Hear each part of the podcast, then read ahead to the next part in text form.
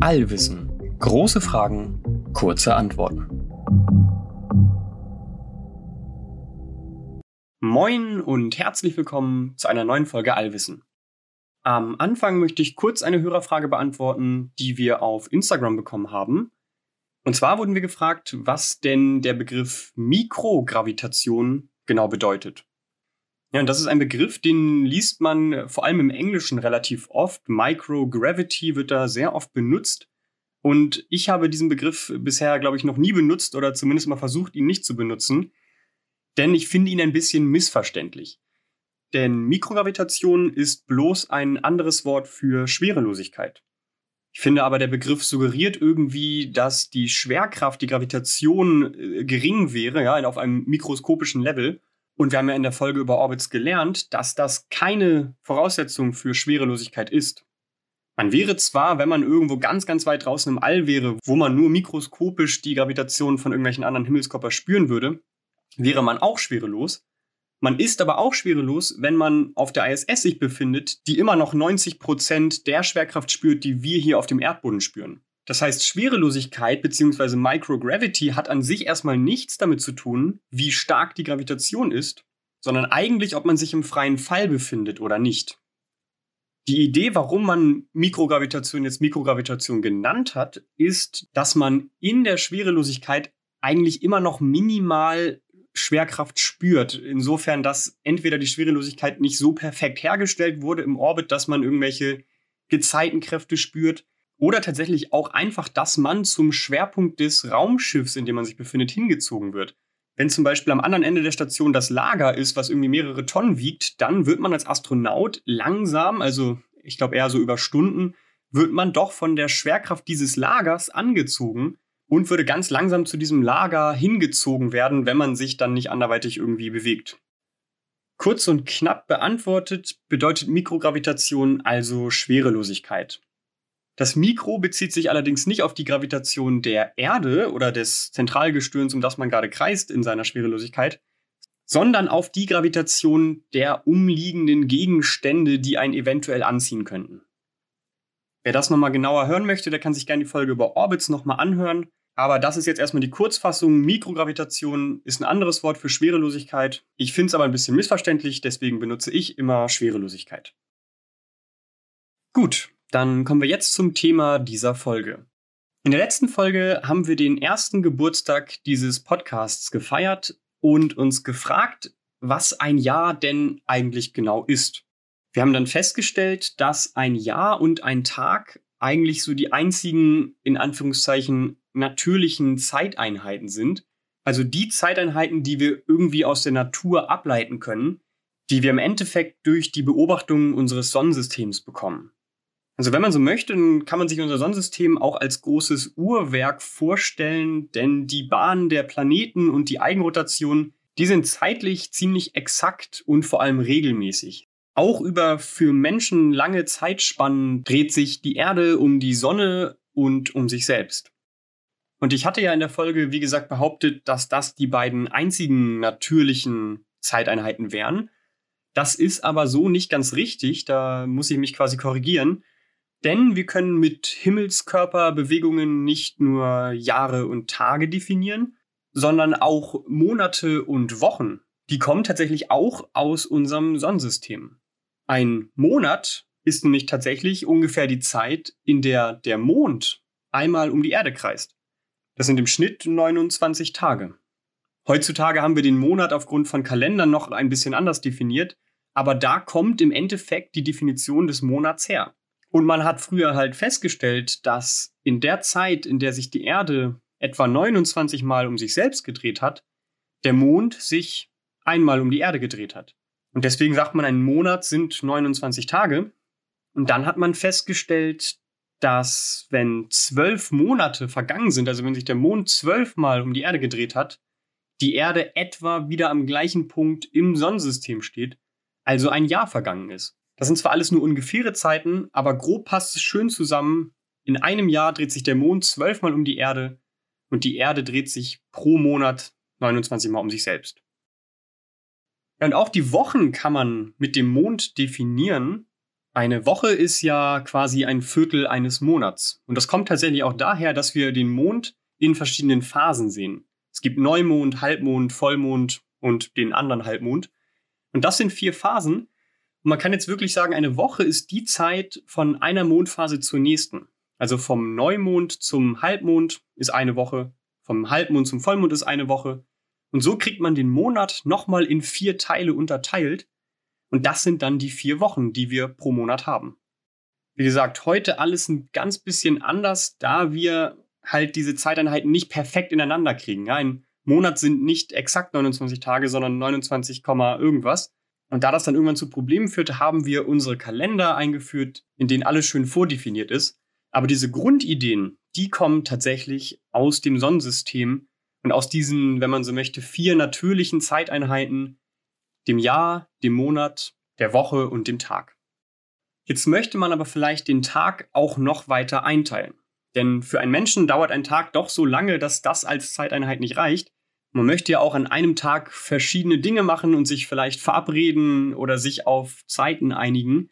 Und dafür ist, wie gesagt, die Zeiteinheit eines Tages viel zu lang. Es ist also sinnvoll, den Tag in kleinere Zeiteinheiten aufzuteilen. Aber was nimmt man da? Gibt es irgendwelche natürlichen Phänomene oder irgendwelche geschickten Zeiteinheiten, in die wir unseren Tag besonders gut aufteilen können?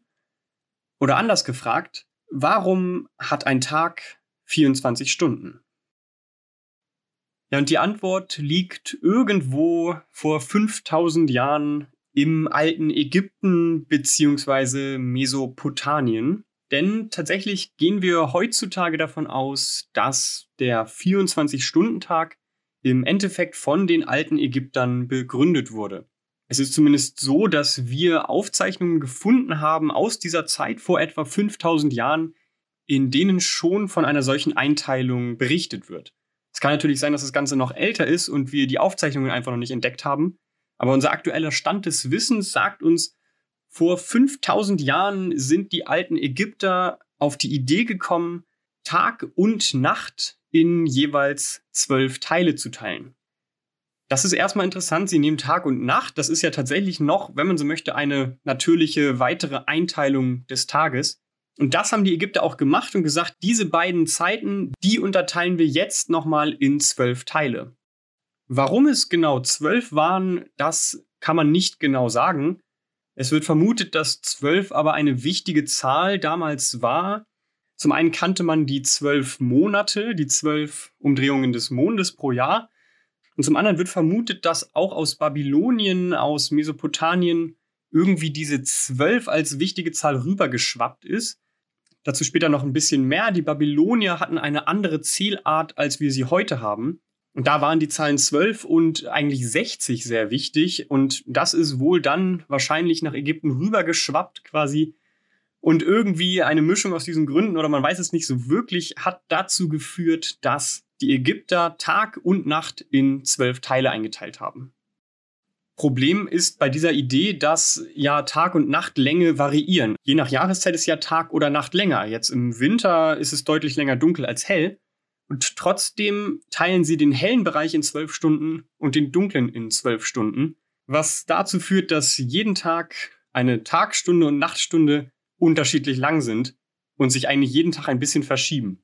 Klingt für uns heutzutage mit unseren perfekten, strikten Definitionen irgendwie ein bisschen komisch, aber man muss ja irgendwie anfangen und man hatte so immerhin schon eine Art, sich grob am Tag zu orientieren.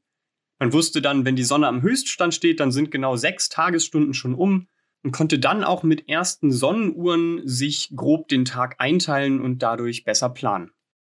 Ein Tag hat also 24 Stunden, weil vor etwa 5000 Jahren Tag und Nacht in zwölf Teile geteilt wurden.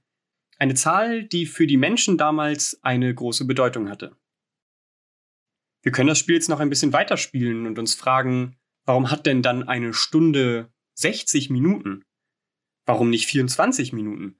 Ich meine, es würde einen ja eigentlich nichts daran hindern, auch zu sagen, wir teilen jetzt eine Stunde nochmal in 24 Minuten oder 12 Minuten ein.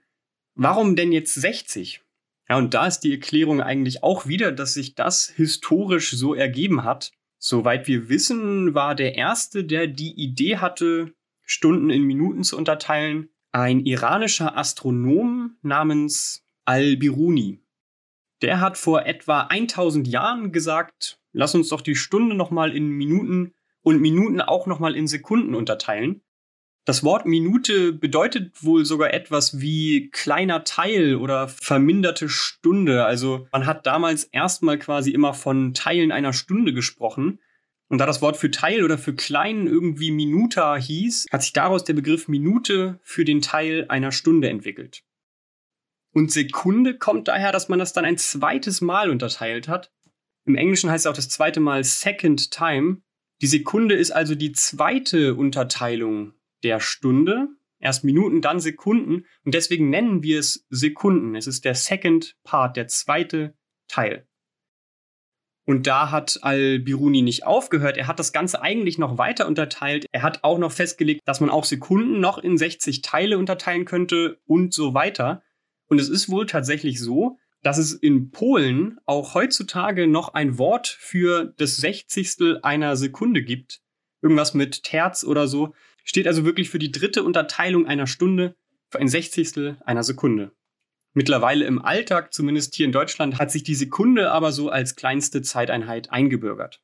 Das erstmal zu den Begriffen. Aber warum hat sich Al-Biruni entschieden, die Stunde in 60 Minuten und die Minute in 60 Sekunden zu unterteilen? Und da schließt sich der Bogen jetzt wieder zu den Babyloniern, also zu einer Kultur, die auch vor etwa 4000 Jahren grob zeitgleich mit den alten Ägyptern gelebt hat.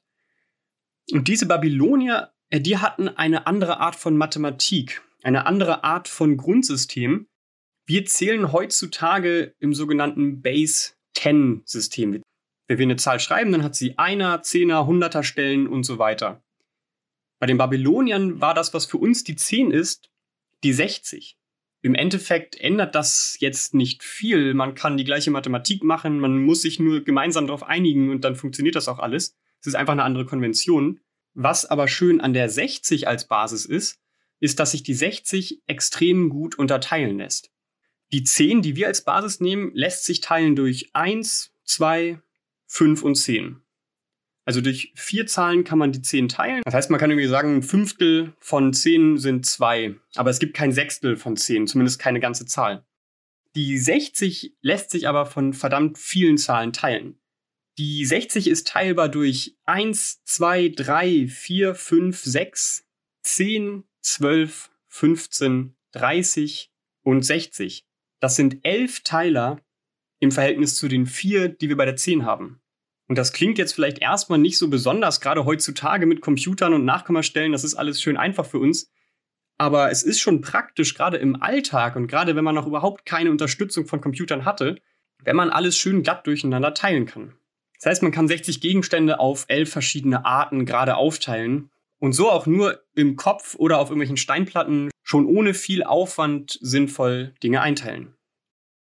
Und deswegen hat sich wahrscheinlich Al-Biruni entschieden, die Stunde in 60 Minuten einzuteilen.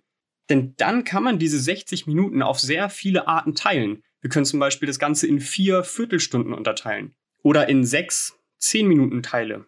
Oder in zwölf 5 Minuten Teile. Und deswegen ist tatsächlich die 60 eine sinnvolle Zahl, um Unterteilungen zu machen, mit denen man im Alltag viel zu tun hat. Und dabei ist es tatsächlich geblieben. Wir nutzen heutzutage noch genau dieses System, das sich historisch so entwickelt hat.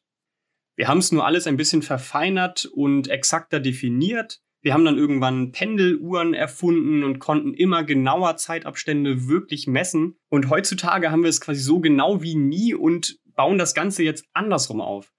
Wir haben also heutzutage wirklich die Dauer einer Sekunde exakt definiert. Das machen wir mit irgendwelchen Atomübergängen, die zeitlich so exakt gleich verlaufen, dass wirklich jeder unabhängig voneinander im gesamten Universum die Zeiteinheit einer Sekunde exakt berechnen kann, wenn er die technischen Möglichkeiten dazu hat. Das heißt, wir definieren die Sekunde wirklich auf atomarem Level und bauen jetzt darauf auf und sagen, von dieser atomar definierten Sekunde sind 60 Stück eine Minute, davon sind 60 Stück eine Stunde und davon sind 24 Stück ein Tag.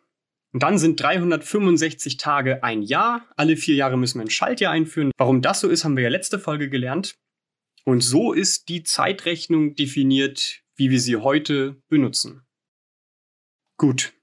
Die Antwort auf die Frage, warum hat ein Tag 24 Stunden, lautet also, dass die alten Ägypter vor 5000 Jahren Tag und Nacht in jeweils zwölf Teile unterteilt haben. Wir haben dann auch noch gelernt, dass etwa 4000 Jahre später Al-Biruni diese Zeiteinheiten nochmal in jeweils 60 Teile eingeteilt hat und diese Minuten, diese kleinen Teile der Stunden nochmal ein zweites Mal unterteilt hat in 60 Sekunden. Die Ägypter haben das wahrscheinlich gemacht, weil sie die Zahl 12 wichtig fanden. Al-Biruni hat sich wahrscheinlich dafür entschieden, weil die 60 sehr oft teilbar ist. Das haben die Babylonier schon genutzt. Und da wir Minuten und Sekunden im Alltag benutzen, ist es sinnvoll, eine Zahl zu nehmen, die oft teilbar ist. Und so ist historisch unser aktuelles Zeitsystem entstanden. Vielleicht am Ende noch mal kurz, ich finde es ein lustiger Gedanke, sich zu überlegen, wie würden wir es denn heute machen? Was wäre, wenn wir das alles über den Haufen schmeißen und heute uns ein neues Zeitsystem ausdenken? Und eine Variante, die recht wahrscheinlich wäre, wäre das Ganze wie im metrischen System aufzubauen. Das metrische System ist das, was wir zumindest hier in Europa aktuell so für alle Einheiten benutzen, die wir sonst so kennen. Und sagt eigentlich, dass wir alles immer in Hunderter, Tausender und Zehnerteile aufteilen. Ne? Es gibt den Meter, dann gibt es Millimeter, das sind ein Tausendstel eines Meters. Es gibt Zentimeter, Hundertstel eines Meters. Und es gibt aber auch Kilometer, das sind dann Tausend Meter. Man hat also eine Grundeinheit und hat dann immer nur entweder Teile davon oder Vielfache davon, aber immer basierend auf 10. Und die einzige Einheit, bei der wir es eigentlich nicht so machen hier in Europa, sind tatsächlich Stunden, Minuten und Sekunden. Wir könnten das ja aber ändern und sagen, hey, lasst uns auch die mal irgendwie so unterteilen. Und was man wahrscheinlich am ehesten machen würde, wäre, sich den Tag zu nehmen, also den Sonnentag, eine Umdrehung der Erde um sich selbst, bis die Sonne wieder am gleichen Punkt zu sehen ist, und diesen Sonnentag als Grundeinheit zu nehmen und alle weiteren Zeiteinheiten darauf basieren zu lassen. Wir hätten dann also Zehnteltage, das wären Dezitage, Hunderteltage, das wären Zentitage oder auch Tausendsteltage, das wären Millitage. Und das klingt jetzt alles total bescheuert, aber es wäre auf jeden Fall auch ein völlig valides System, Zeiten zu rechnen. Sogar ein bisschen konsistenter mit all den anderen Arten, wie wir Einheiten messen. Kommt einem natürlich jetzt aber komplett bescheuert vor, weil wir unser Leben lang an diese alte Zeitrechnung gewöhnt sind. Ja, das war's schon wieder für diese Woche. Falls ihr Fragen zu irgendetwas habt, das ich in der Folge erzählt habe, oder falls ihr generelle große Fragen zum Thema Physik, Astronomie oder Raumfahrt habt, dann schreibt die uns gerne. Entweder per Mail an allwissen.podcast.gmail.com oder bei Instagram, da heißen wir allwissen.podcast. Ansonsten erstmal danke fürs Zuhören und bis nächste Woche.